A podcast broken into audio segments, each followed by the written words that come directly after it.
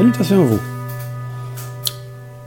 Il y a un sujet qui me tient à cœur parce que moi, je regarde beaucoup sur l'Internet, principalement sur YouTube, et c'est effarant de voir comment la Bible est attaquée. Comment des gens, euh, je n'aimerais pas de d'autres religions ou des athées, ou, mais c'est principalement d'autres religions, d'une autre religion, qui font des pieds et des mains pour essayer de nous convaincre que notre Bible est pourrite, qu'elle est falsifiée, qu'elle est fausse, à essayer de coller des copies, de copies, de copies. Euh, je vais démontrer euh, avec ce petit article que toutes nos Bibles ne sont pas falsifiées, elles sont fiables. Euh, il y a aussi un autre argument qui dit que pourquoi vous avez tant de Bibles, tant de versions. La Bible a été écrite en des langues mortes, des langues anciennes, le grec principalement, mais il y en a d'autres. Et ceux qui ont traduit ces Bibles-là, c'était pas des taouins, c'était des gens scientifiques euh, qui étaient méticuleux et qui traduisaient le texte selon euh, ce qu'ils en comprenaient. Mais chose exceptionnelle, je trouve que c'est une richesse au contraire d'avoir toutes ces genres de Bibles, différentes. Moi, j'ai appris beaucoup en comparant des versets avec ce que d'autres en ont traduit. Mais dans l'ensemble, les mots euh, voulaient dire la même chose. Prenez n'importe quelle Bible, vous êtes, c'est facile de comprendre le plan de Dieu. Au début, il y avait la Genèse, il y avait un paradis, le mal est entré, et l'Ancien Testament, on voit euh, le, merdier euh, que l'homme a créé parce qu'il ne voulait pas de Dieu, tous les conflits que ça a créé, que Dieu a dû intervenir. Euh, on voit l'histoire de l'humanité dans l'Ancien Testament qui est encore aujourd'hui semblable. Les gens s'entretuent pour des, des principes, des choses. Bon, et dans le Nouveau Testament, je déteste ces mots Nouveau et Ancien Testament. L'Ancienne Alliance et la Nouvelle Alliance. On voit dans la Nouvelle Alliance un Jésus qui arrive et la Nouvelle Alliance commence lorsque Jésus meurt sur la croix.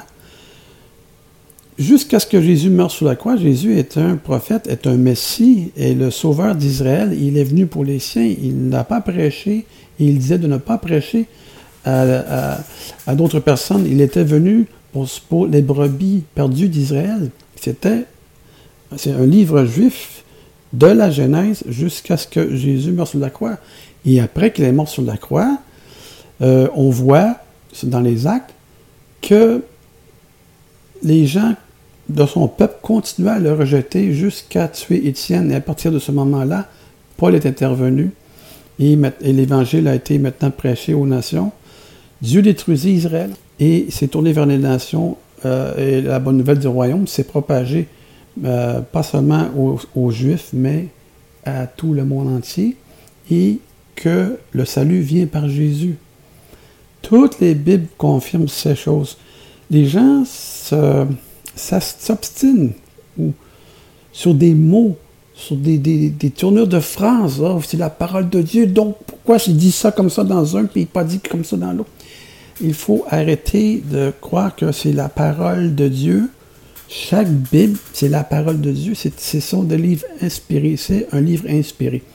Dieu parle à travers les prophètes, oui, pas directement, mais dans l'ensemble, c'est des gens inspirés qui ont écrit euh, les Saintes Écritures.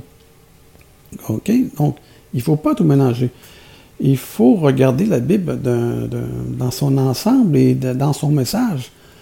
Il, faut, euh, faut pas tuer le messager, mais il faut comprendre le message.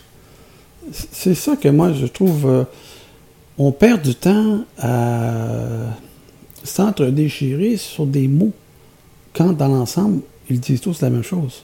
Moi, j'aime bien les Bibles, euh, comme ceux qui, connaissent un peu mon parcours, j'aime les Bibles Martin et Osterval, qui sont les Bibles des réformateurs, qui sont issus de, des textes majoritaires. Mais j'ai aussi la dernière version de la Bible seconde 21. Ici, dans cette Bible, toutes les recherches archéologiques, les, nouvelles découvertes, euh, les nouveaux rouleaux ont été mis à jour. Cette Bible a été mise à jour euh, suite aux, récentes découvertes archéologiques. Pour ma Bible d'études, j'en ai une ici qui est la, nouvelle euh, seconde de Genève.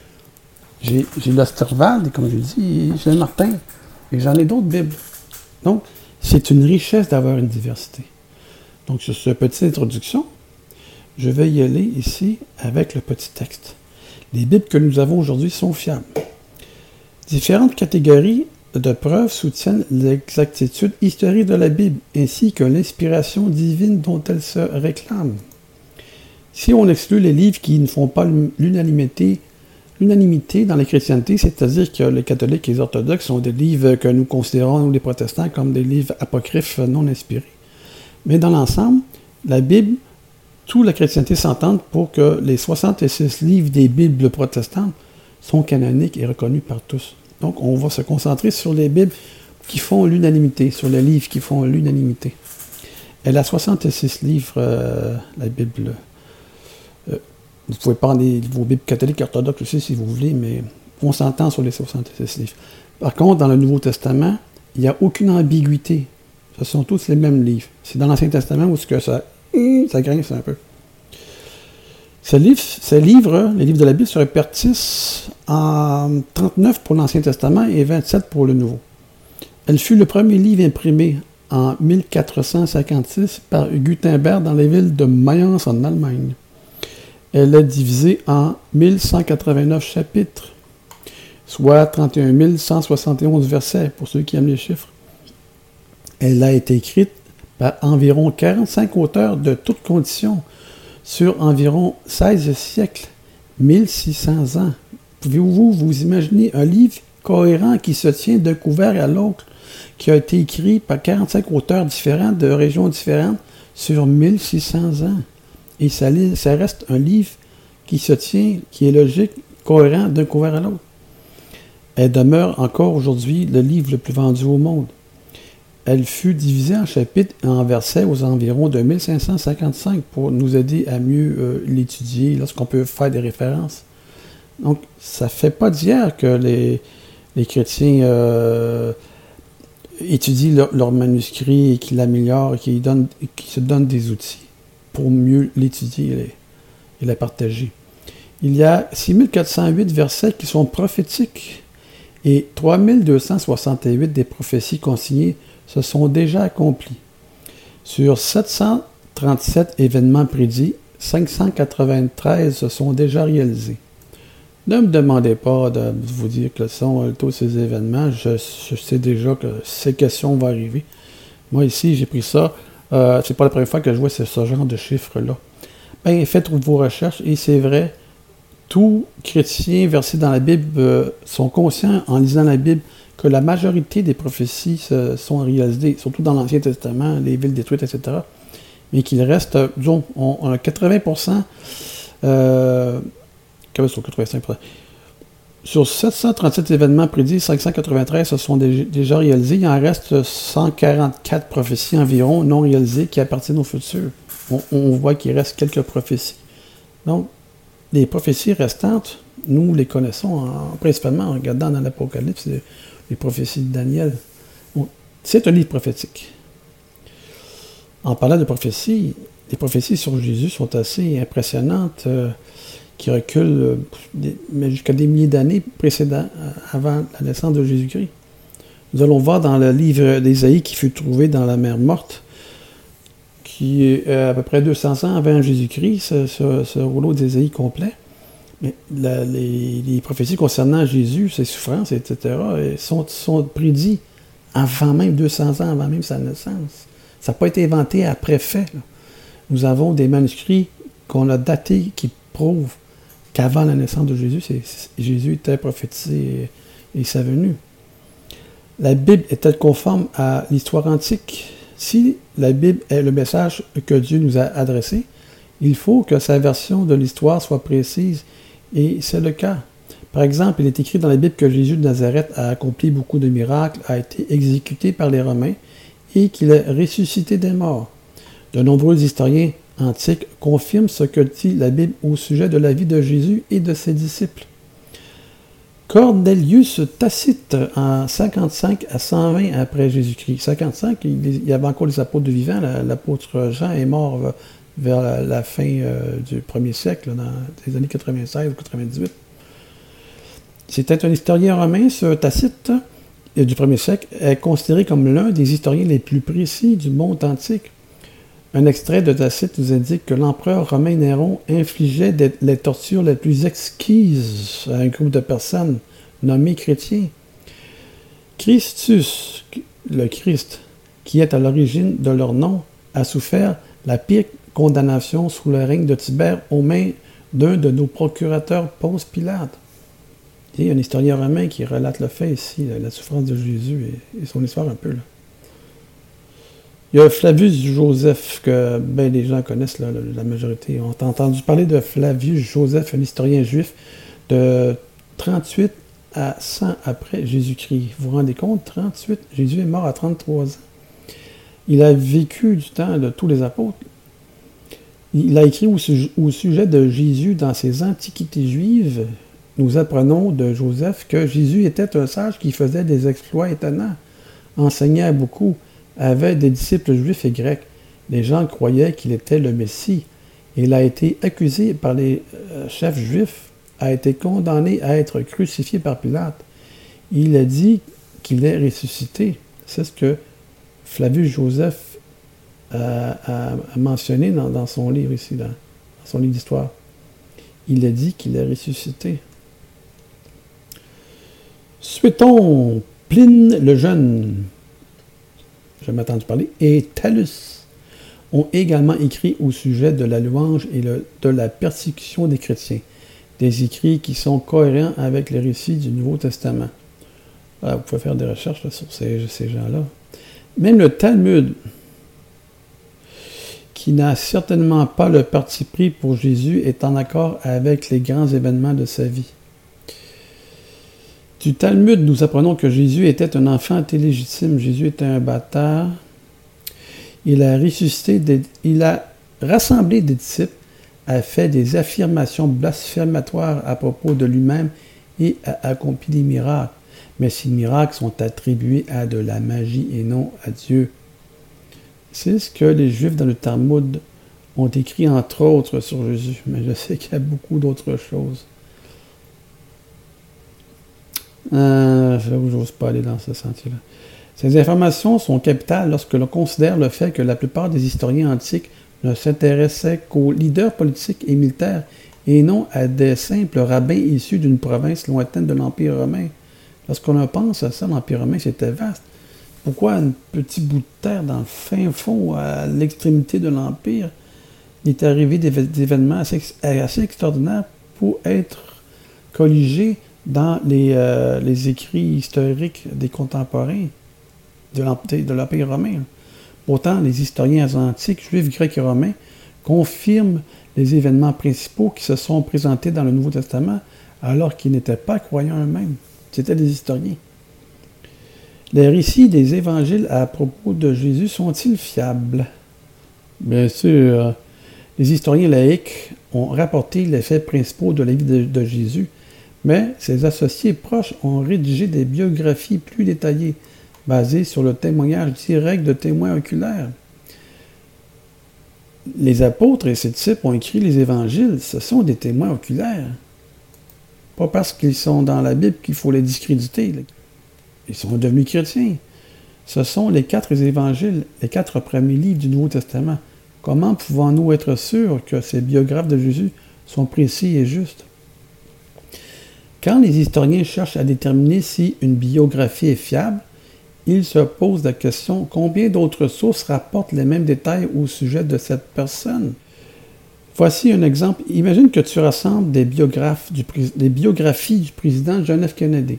Tu en trouves beaucoup décrivant sa famille, sa présidence, sa gestion de la crise des missiles de Cuba, et presque toutes les biographies rapportent des faits semblables.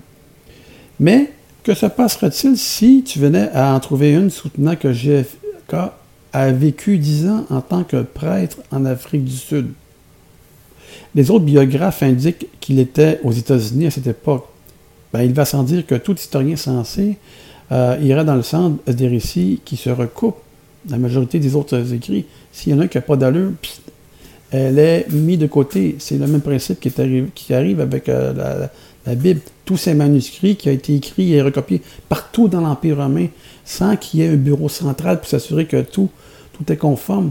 Mais il y a comme 95 ou 98% de tous les écrits de nos Bibles que nous avons actuellement sont tous conformes, malgré toutes ces copies qui existent. Euh, vous allez voir, il y a comme 24 000 copies qui existent de, manuscrits, de, livres complets, de bouts, de phrases. Mais en, fin de compte, euh, quelqu'un a dit que si nous détruisons nos Bibles actuellement et que nous, prenons les 24 100 ou près des 25 000 documents qu'on a, qui ont tous été euh, euh, scannés, tout mis en format électronique, on pourrait reconstituer la Bible qu'on a aujourd'hui.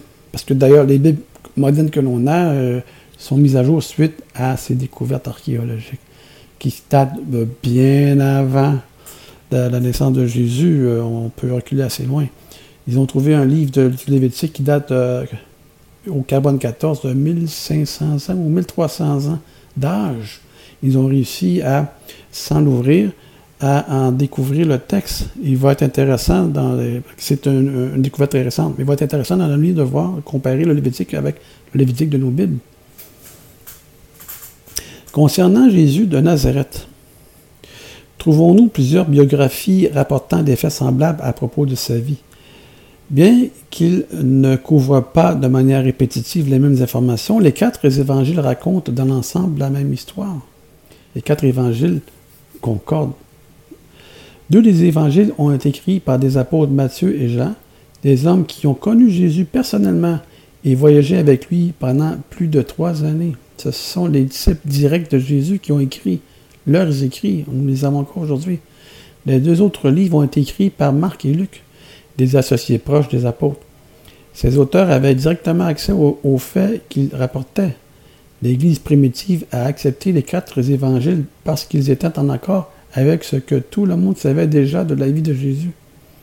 Chacun des quatre auteurs des évangiles a fait un récit très détaillé. Comme on peut s'y attendre quand on a différentes biographies concernant une personne réelle, on peut observer des variations dans le style, mais une concordance au niveau des faits. C'est ce que je disais au début, on s'achante sur des petits mots pour ah, ce mot-là n'était pas là. Mais euh, au niveau des faits, il, y a une concordance avec ces quatre évangiles. Nous savons que les auteurs n'ont pas inventé ce qu'ils ont écrit parce que les évangiles fournissent les noms, les lieux géographiques spécifiques et des détails culturels qui ont été confirmés par des historiens et des archéologues. Dans les paroles de Jésus qui ont été rapportées, beaucoup de sujets pour lesquels l'Église primitive aurait bien voulu avoir une ligne de conduite ne sont pas ils ne sont pas évoqués. Ceci prouve que les biographes étaient honnêtes, ceux qui ont écrit les évangiles. Ils ont rapporté les paroles de Jésus, mais qu'ils n'ont pas attribué des paroles à Jésus dans le but de satisfaire leurs propres intérêts ou de les emmener dans une certaine dogme. Il y a des paroles de Jésus qui sont comme étranges, bizarres, mais ce sont les paroles de Jésus. Donc les, apôtres, euh, les écrivains des quatre évangiles, ils ont respecté ce que Jésus a dit sans l'interpréter. S'ils ne pouvaient pas l'interpréter, ils rapportaient simplement. Même si pour eux, il n'avait pas de sens. Mais dans le futur, il y en avait. La Bible a-t-elle changé, a-t-elle changé et est-elle devenue fausse avec le temps? Ça, c'est l'argument marteau, l'argument qui tue les ennemis de la Bible. Certains pensent que le Nouveau Testament a été trahi tellement de fois et a été trahi. Un petit lapsus qui veut à peu près dire la même chose. Certains pensent que le Nouveau Testament a été traduit tellement de fois qu'il a été altéré ou changé à chaque nouvelle traduction. Ce serait vrai si les traductions étaient faites à partir de textes déjà traduits. Mais les traductions sont en fait effectuées directement à partir des textes originaux grecs, hébreux et araméens basé sur des milliers de manuscrits antiques, comme je le disais, dispersés partout. Donc, à 25 000 manuscrits environ, qui euh, demeuraient en grec. Ce n'étaient pas des, des, manuscrits euh, traduits en, d'autres langues. Il y avait de l'hébreu, l'araméen, grec, euh, certaines autres langues anciennes. Par exemple, nous savons que le Nouveau Testament que nous avons aujourd'hui est fidèle au texte d'origine parce que un, nous avons un nombre tellement important de copies manuscrits. Ah, plus de 24 000 copies et de manuscrits à notre possession. Ces copies s'accordent les unes avec les autres mot à mot dans 99,5 des cas, ce qui est assez phénoménal. Les dates de ces manuscrits sont très proches des dates de leurs originaux. comme je dis à la fin, je, vais, vous allez pouvoir voir une petite vidéo qui s'intitule Le Nouveau Testament des documents fiables. Vous allez voir euh, toute la somme, toute l'énergie, en tout cas, c'est le plus beau vidéo que j'ai vu qui explique euh, l'authenticité euh, de, ces anciens manuscrits. Quand on compare le texte d'un manuscrit à un autre, la ressemblance est étonnante. Parfois, l'orthographe peut varier ou des mots peuvent être transposés. Mais c'est sans grande incidence. Ça ne tue pas le message central, le sens du texte vraiment. En ce qui concerne l'ordre des mots, il y a M. Bruce euh, Munzer, professeur émérite au Princeton Technological Seminary, explique il y a une différence énorme en français si vous dites un homme mort un chien ou un chien mort un homme. L'ordre des mots est important en français. Mais en grec, ce n'est pas le cas. Un mot sera sujet indépendamment de sa position dans sa phrase. C'est ce que je disais plus haut ici, qu'il y a plusieurs manuscrits qui ont été euh, recopiés, mais ils ont été recopiés dans la langue sur laquelle ils ont été écrits. Ils n'ont pas été recopiés et traduits. Ça restait dans la même langue. Un autre professeur ici, euh, Ravi Zacharias, un professeur associé à l'Université d'Oxford, ajoute Le Nouveau Testament est de loin l'ouvrage de l'Antiquité dont on peut le mieux attester l'authenticité simplement en considérant le nombre de documents, l'intervalle entre les événements et la rédaction des documents, et la diversité des documents disponibles, ainsi que la diversité des endroits dans tout l'Empire romain. Tout s'accordait. Pour le soutenir ou le contredire, il n'existe aucun autre cas il n'existe aucun autre cas dans l'étude des manuscrits antiques qui pourrait rivaliser avec une telle disponibilité et intégrité des manuscrits. Il n'y a rien dans le monde qui a autant de manuscrits qui concordent entre eux que les manuscrits bibliques. Le Nouveau Testament est le document antique le plus fiable. L'intégrité du texte est plus certaine que celle des écrits de Platon ou de l'Iliade d'Homère, par exemple. L'Ancien Testament a également été remarquablement bien préservé. Nos traductions modernes sont confirmées par un nombre important de manuscrits antiques en hébreu et en grec, notamment la découverte fantastique des manuscrits de la mer Morte au cours du 20e siècle, en 1947. Ces manuscrits contiennent les fragments les plus anciens encore existants de presque tous les livres de l'Ancien Testament, datant d'environ de 200 à 150 ans avant Jésus-Christ il y a des manuscrits, des fragments et des documents qui proviennent de tous les livres de l'Ancien Testament. Donc, ça confirme l'Ancien Testament que nous avons aujourd'hui. Nous avons retrouvé sur ce site, la, la, mer morte, des écrits, des, textes de tous ces livres des Anciens Testaments qu'on a aujourd'hui. La similitude des manuscrits de la mer morte avec des copies manuscrites fait plus de mille ans après la preuve, euh, après, OK. Ici, c'est-à-dire que ces manuscrits datent de 200 à 150 ans avant Jésus-Christ. Les manuscrits que nous possédions avant ça avaient mille ans plus vieux. Mais c'est la preuve du soin avec lequel les anciens scribes hébreux copiaient leurs écritures. Parce que ceux qui, dataient de mille ans après les rouleaux après les, documents de la mer morte, ben, ça, concordait avec la découverte qu'ils venaient de faire. Par exemple, le rouleau d'Ésaïe, ça c'est un livre très important, complet, a été trouvé sur le site et a certainement été copié au deuxième ou au premier siècle avant notre ère. C'est ce que j'ai dit là. Un, 200 ans avant Jésus-Christ. Le texte du rouleau présente peu de différences significatives avec celui des Bibles authentiques en hébreu. Il s'agit essentiellement de variations orthographiques. Nos Bibles modernes sont périodiquement révisées en regard des dernières découvertes archéologiques, euh, comme j'ai déjà mentionné. Mais quand ils ont euh, découvert ce livre d'Ésaïe, ils l'ont comparé avec les, Bibles, modernes du temps. Il n'y avait pas de différence. Donc, c'est 2400 ans de différence. Il n'y en avait pas de différence. Puis le livre d'Ésaïe est très important parce que Jésus l'en fait référence, mais euh, Le livre d'Ésaïe contient 66 chapitres dont chacun d'eux est en relation avec les 60 autres livres de la Bible.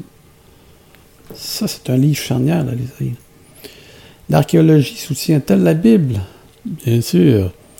L'archéologie ne peut, pas prouver que la Bible est un livre inspiré par Dieu écrit pour nous. Cependant, l'archéologie peut et réussit à prouver l'exactitude historique de la Bible. Les archéologues ont découvert à de nombreuses reprises des noms de responsables de gouvernements, de rois, de villes et euh, des fêtes mentionnées dans la Bible. Parfois même, quand les historiens ne pensaient pas que de telles personnes ou endroits avaient existé. Par exemple, l'évangile de Jean nous parle que Jésus guérissait un paralysé à côté de la piscine de Bethsaida.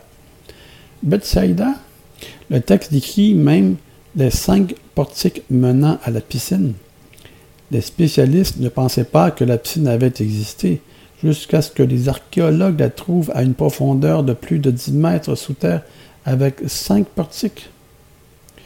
La Bible contient une quantité incroyable de détails historiques. C'est pourquoi tout ce qu'elle mentionne n'a pas encore été trouvé grâce à, l'archéologie. Il reste encore des choses à trouver. Donc, euh, il y a des gens qui prétendent ah ouais, mais vous dites que telle ville, tel lieu, là, ben, ça n'existe pas. Hein.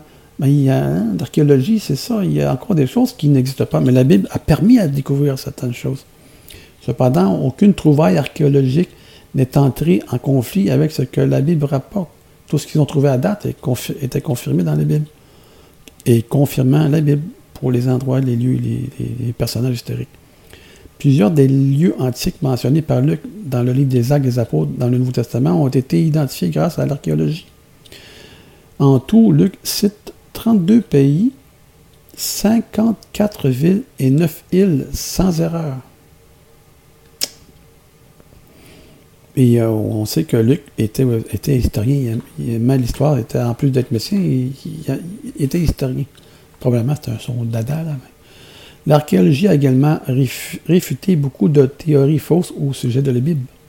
Par exemple, une théorie toujours enseignée dans quelques universités affirme aujourd'hui que Moïse n'aurait pas pu écrire le Pentateuque, les cinq premiers livres de la Bible, parce que l'écriture n'avait pas encore été inventée à cette époque. Il croyait que dans le temps de Moïse, l'écriture n'existait pas. Puis, les archéologues ont découvert la stèle noire. Ça, je me souviens, c'est un petit bout, là. Euh, elle était recouverte de caractères cunéiformes et contenait les lois détaillées d'Amourabi. Euh, était-elle postérieure à Moïse? Non. Elle datait de bien avant Moïse, et pas seulement, mais aussi d'avant Abraham. Ce petit bout, où il y avait les tétragrammes, je me souviens de vu, de l'avoir vu ce petit témoignage-là était euh, daté de 2000 ans avant Jésus-Christ et c'était de l'hébreu. Donc l'écriture existait avant le temps de Moïse. Elle précédait les écrits de Moïse d'au moins 300 ans. Une autre trouvaille archéologique majeure confirmant un alphabet primitif a été découvert des tablettes d'Ebla au nord de la Syrie en 1974. Ces 14 000 tablettes d'argile date vraisemblablement d'environ 2300 ans avant Jésus-Christ. L'écriture, on a une preuve qu'il existait à 2300 ans. C'est encore plus vieux, cela. Soit des centaines d'années avant Abraham. Ces tablettes décrivent la culture locale de manière semblable à ce qui est rapporté au chapitre 12 à 50 du livre de la Genèse. L'archéologie confirme donc clairement l'exactitude historique de la Bible. Y a-t-il des contradictions dans la Bible? Un autre argument, soi-disant monsieur des ennemis de la Bible. Certains affirment que la Bible est pleine de contradictions. En pensant, ça fait 38 ans que je lis la Bible, j'en apprends encore aujourd'hui. Quelqu'un qui veut détruire ce livre, c'est pas difficile, il y a qu'à la lire et trouver. Moi, j'ai déjà prouvé que la Bible vient des Martiens. Quand tu es de mauvaise foi, de mauvaise volonté, tu peux détruire tout ce que tu veux. Il n'y a aucun problème. Quelqu'un qui, est, quelqu'un qui est sérieux, qui veut vraiment lire la Bible d'un cœur sincère, va pas chercher à détruire, va chercher à comprendre. Mais c'est pas ce que les amis de la Bible font. Ah, ah, ah voici cette verset là. Ah, ah, dans telle version, il dit ça, ça. contradiction entre contradiction. Bon, je vais me calmer. Certains affirment que la Bible est pleine de contradictions, ce qui n'est tout simplement pas vrai. Le nombre de contradictions apparentes est, à vrai dire, remarquablement faible pour un livre de la taille et de l'ampleur de la Bible. Effectivement, les, petites divergences existantes révèlent surtout de la curiosité et n'ont pas vraiment d'importance. Elles ne touchent aucun événement majeur ou un article de foi. Ces petites contradictions n'ont rien pour ébranler les, euh, piliers du temple. C'est juste pour le plaisir d'argumenter et de détruire. Voici un exemple d'une soi-disant contradiction. Pilate a, Pilate a ordonné qu'une plaque soit apposée sur la croix où Jésus a été crucifié. Trois des évangiles rapportent ce qui est écrit sur cette plaque. En Matthieu, voici Jésus, le roi des Juifs. En Matthieu. En Marc, le roi des Juifs. Euh. Et en Jean, Jésus de Nazareth, roi des Juifs. Oh, scandale, ça vient de changer ma foi. Je ne crois plus en la Bible. Et voilà, je jette tout. Je suis athée. Hein? Est-ce qu'on s'en fâche des mots?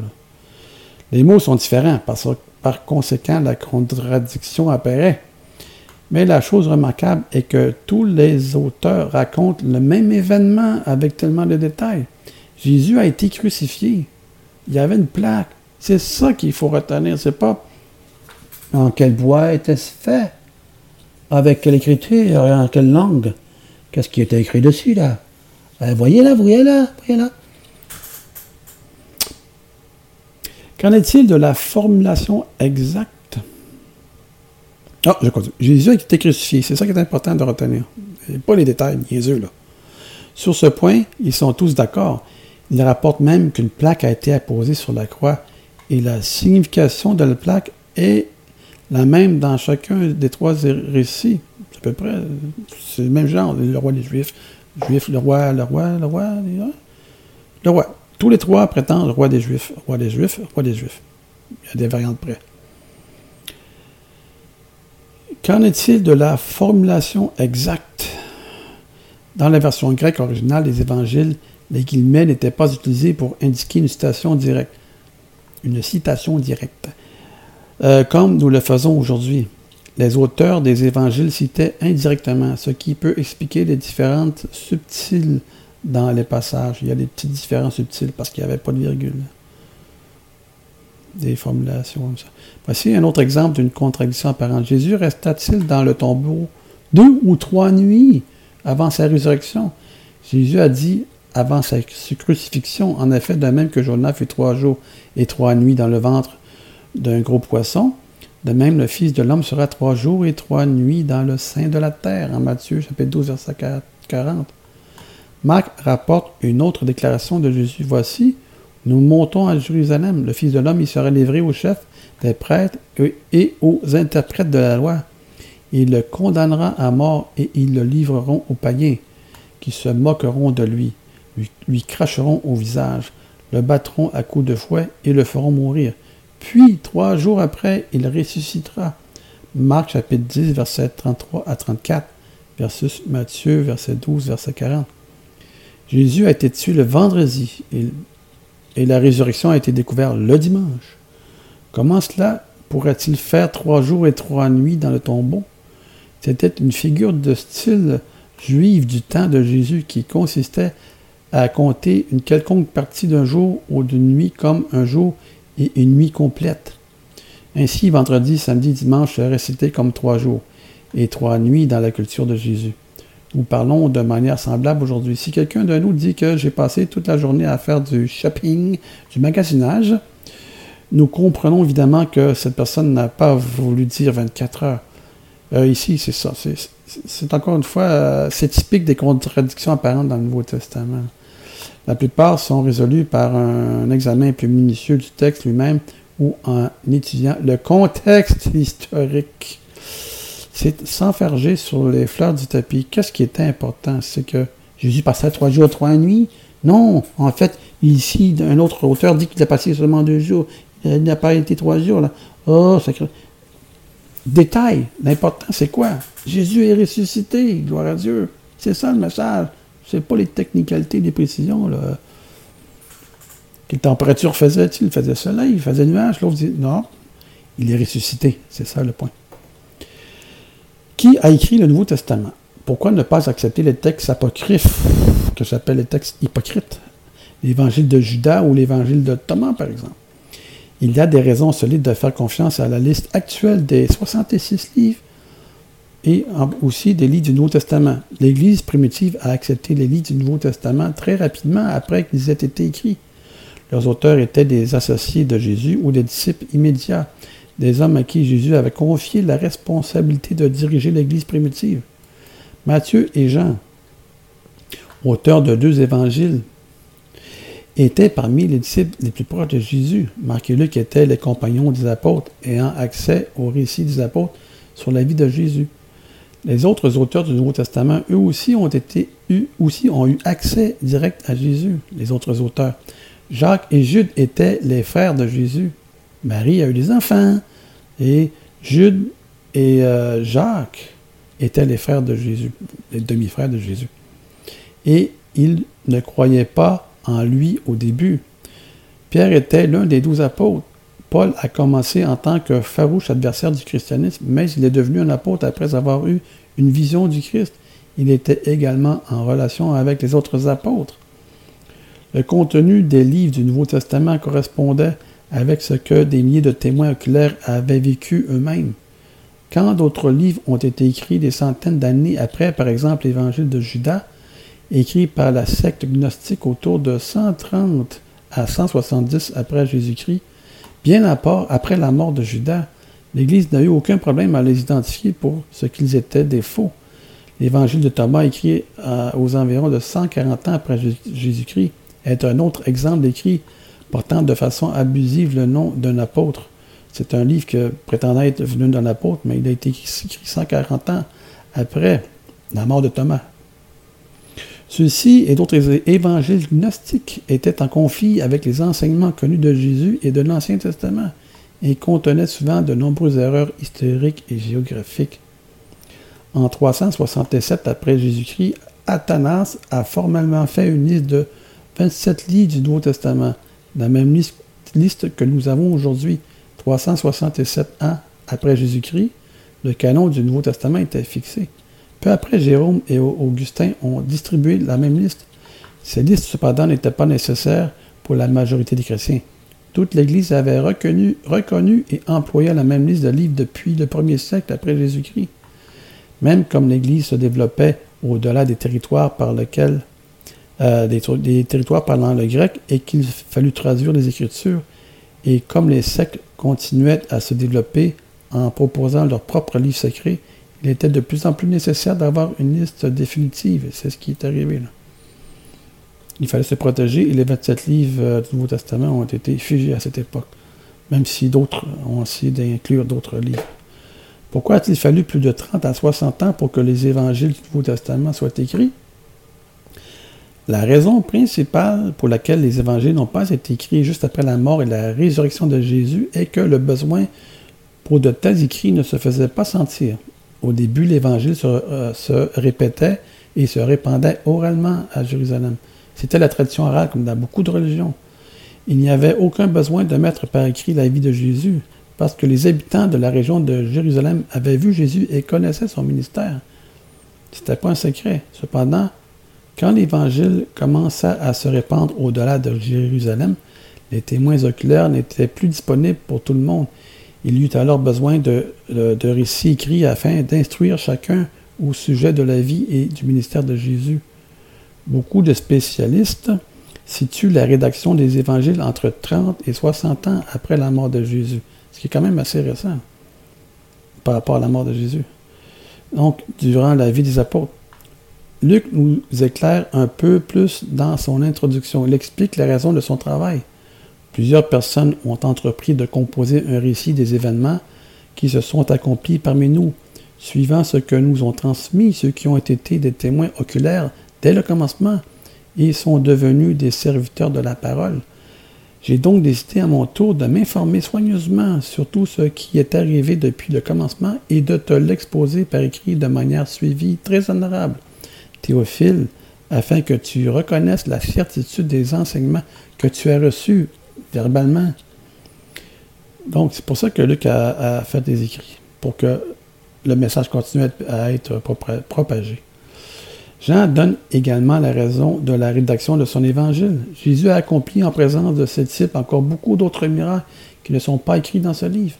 Mais ces choses ont été écrites afin que vous croyiez que Jésus est le Christ, le Fils de Dieu, et qu'en croyant, vous ayez la vie en son nom. Mais ces choses ont été écrites afin que vous croyiez. As-tu déjà lu un peu les évangiles du Nouveau Testament? Il faudra bien. Hein? Est-ce important que Jésus ait effectivement dit et fait ce qui, a, ce qui est écrit dans les évangiles? Est-ce que c'est important? Ben, pour que la foi ait une valeur quelconque, elle doit être basée sur des faits, sur la réalité, nous pouvons nous fier au Nouveau Testament parce qu'une quantité impressionnante de preuves euh, le valide. Cet article a abordé des points suivants. Les historiens sont d'accord, les archéologues sont d'accord, les quatre biographes de l'Évangile sont unanimes. La conservation des copies des documents est remarquable. Il y a une exactitude importante dans les traductions. Tout ceci donne de solides raisons de croire ce que nous lisons dans le Nouveau Testament qu'il a payé le prix pour nos péchés et qu'il est ressuscité d'un mort. J'ajoute et que c'est par lui que nous pouvons être sauvés. C'est ça, les Saintes Écritures. Tout nous amène à Jésus, tout nous pointe à Jésus. Peu importe la version de Bible que vous utilisez, c'est le message. C'est le message qui est important. Et non le moyen et les mots. Ce n'est qu'une perte de temps. Ce n'est juste que de l'amusement pour ceux qui veulent s'amuser à nous bafouer, à détruire notre, notre livre euh, inspiré. Sur ce, je vous dis, soyez tous bénis et soyez fiers de votre Bible, continuez à la lire et comprenez-la avec les autres. soyez tous bénis à la prochaine. Au revoir.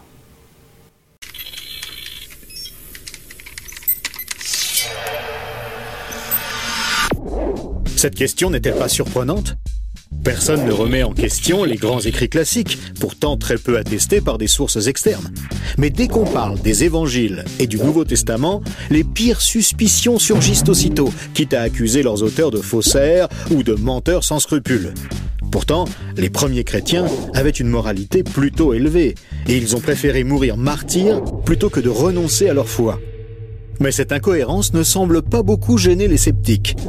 L'accusation classique, exprimée invariablement dans les magazines et les émissions TV, consiste à affirmer que les évangiles ont été écrits un à deux siècles après les faits. Puisque les témoins oculaires étaient morts, les auteurs ont pu écrire n'importe quoi sans risquer d'être contredits. De plus, on affirme que les seuls documents existants ne sont que des copies de copies et qu'il est désormais impossible de prouver quoi que ce soit. Alors voyons les faits. Il est vrai que les deux codex principaux que nous possédons, le Vaticanus qui reproduit presque toute la Bible et le Sinaiticus qui contient le Nouveau Testament, datent du milieu du IVe siècle, soit 250 à 300 ans après les faits. Comparé aux autres écrits antiques, c'est déjà exceptionnel puisque la plupart des écrits anciens ne nous sont connus que par des copies écrites entre 400 et 1400 ans après les originaux. La poésie d'Aristote, écrite vers 340 avant Jésus-Christ, n'est connue que par cinq copies dont la plus ancienne date du Moyen Âge, soit 1400 ans après l'original. La guerre des Gaules de Jules César nous est parvenue par une dizaine de copies qui datent de plus de 1000 ans après l'original. En comparaison, les copies du Nouveau Testament sont donc relativement proches des originaux. Mais la première grande différence, absolument énorme et unique, entre le Nouveau Testament et tous les autres écrits de l'humanité, c'est le nombre de copies que nous en avons. Même si beaucoup d'écrits chrétiens ont été brûlés suite à un édit impérial romain, on a retrouvé plus de 5000 manuscrits du Nouveau Testament écrits dans la langue grecque d'origine. Si on ajoute les traductions dans d'autres langues de l'époque, nous arrivons à 24 000 manuscrits datés du 2e au 4e siècle. Par comparaison, le texte de l'Iliade, qui compte le plus grand nombre de copies, 643 exactement, est très loin derrière. Ce nombre de copies fait du Nouveau Testament le champion toute catégorie. Mais qu'est-ce que cela apporte? Tout simplement que ces milliers de copies, provenant de régions éloignées les unes des autres, permettent aux chercheurs des milliers de comparaisons possibles. Ce travail de comparaison permet de débusquer les erreurs de copie ou les éventuelles malfaçons volontaires. Supposons par exemple qu'un faussaire ait inséré dans une copie le récit fictif d'une relation entre Jésus et Marie-Madeleine. Avec une seule copie, face aux milliers d'autres décrivant sa vie en Galilée avec ses disciples, le faux serait immédiatement démasqué. Ce grand nombre de copies des originaux, éparpillés partout dans l'Empire romain juste après leur rédaction, a constitué de fait un rempart infranchissable contre toute falsification du texte. Un faussaire éventuel aurait dû avoir accès à toutes les copies et pouvoir toutes les changer. C'est évidemment impossible. Les experts sont obligés de reconnaître que d'un point de vue bibliographique, aucun document de l'Antiquité n'est aussi bien attesté que le Nouveau Testament. De quels indices sérieux disposons-nous pour déterminer la date réelle de rédaction du Nouveau Testament, Évangile compris? Ce sont paradoxalement des ennemis de l'Église qui nous fournissent un premier indice. En 140, Marcion, un hérétique, cite dans ses écrits 11 des 27 livres du Nouveau Testament, preuve formelle que moins de 90 ans après leur rédaction, les écrits du Nouveau Testament existaient et circulaient déjà depuis un certain temps. Second indice, Polycarpe, un disciple de l'apôtre Jean, un homme qui a donc côtoyé personnellement un des douze apôtres de Jésus, a rédigé une lettre aux croyants de la ville de Philippe dans laquelle il mentionne la totalité des 27 livres du Nouveau Testament. Puisque cette lettre a été rédigée entre 110 et 135, cela prouve que la totalité des évangiles et des lettres étaient déjà rédigées depuis un certain temps, donc très probablement au premier siècle. Encore plus tôt, en 96, Clément de Rome cite dans une de ses lettres l'évangile de Matthieu, l'évangile de Jean et la première lettre de Paul aux Corinthiens. Nous sommes donc certains que ces évangiles existaient obligatoirement avant. De plus, et c'est capital, cela prouve que le Nouveau Testament a été rédigé à une époque où les témoins oculaires des faits étaient encore en vie. Ce qui dément donc de façon absolue l'hypothèse des ajouts légendaires tardifs. Nous sommes en face de textes attestés et de récits authentiques. On pourrait encore mentionner l'existence de 36 000 fragments qui citent tel ou tel passage du Nouveau Testament. Les chercheurs ont établi que même si on avait perdu totalement le Nouveau Testament, on pourrait quasiment le reconstituer uniquement à l'aide des milliers de citations contenues dans ces fragments de lettres et de commentaires. On a même retrouvé des fragments d'évangiles très anciens, comme le papyrus P52 retrouvé en Égypte, qui comporte quelques versets de l'évangile de Jean et date de 125. Donc une copie de l'évangile d'à peine 30 ans après l'original. L'archéologue William Albright a conclu de tous ces éléments que le Nouveau Testament a été écrit très probablement à une époque se situant entre 50 et 75. Et John Robinson, un expert de Cambridge, estime même que la plus grande partie du Nouveau Testament a été rédigée entre 40 et 65. Puisque Jésus a été crucifié en l'an 30, ce sont effectivement des témoins de première main qui ont rapporté ce qu'ils ont vu et vécu. On comprend facilement qu'il n'est pas accepté de déclarer autre chose que ce qu'ils savaient être la stricte vérité, même s'ils ont dû le payer de leur vie.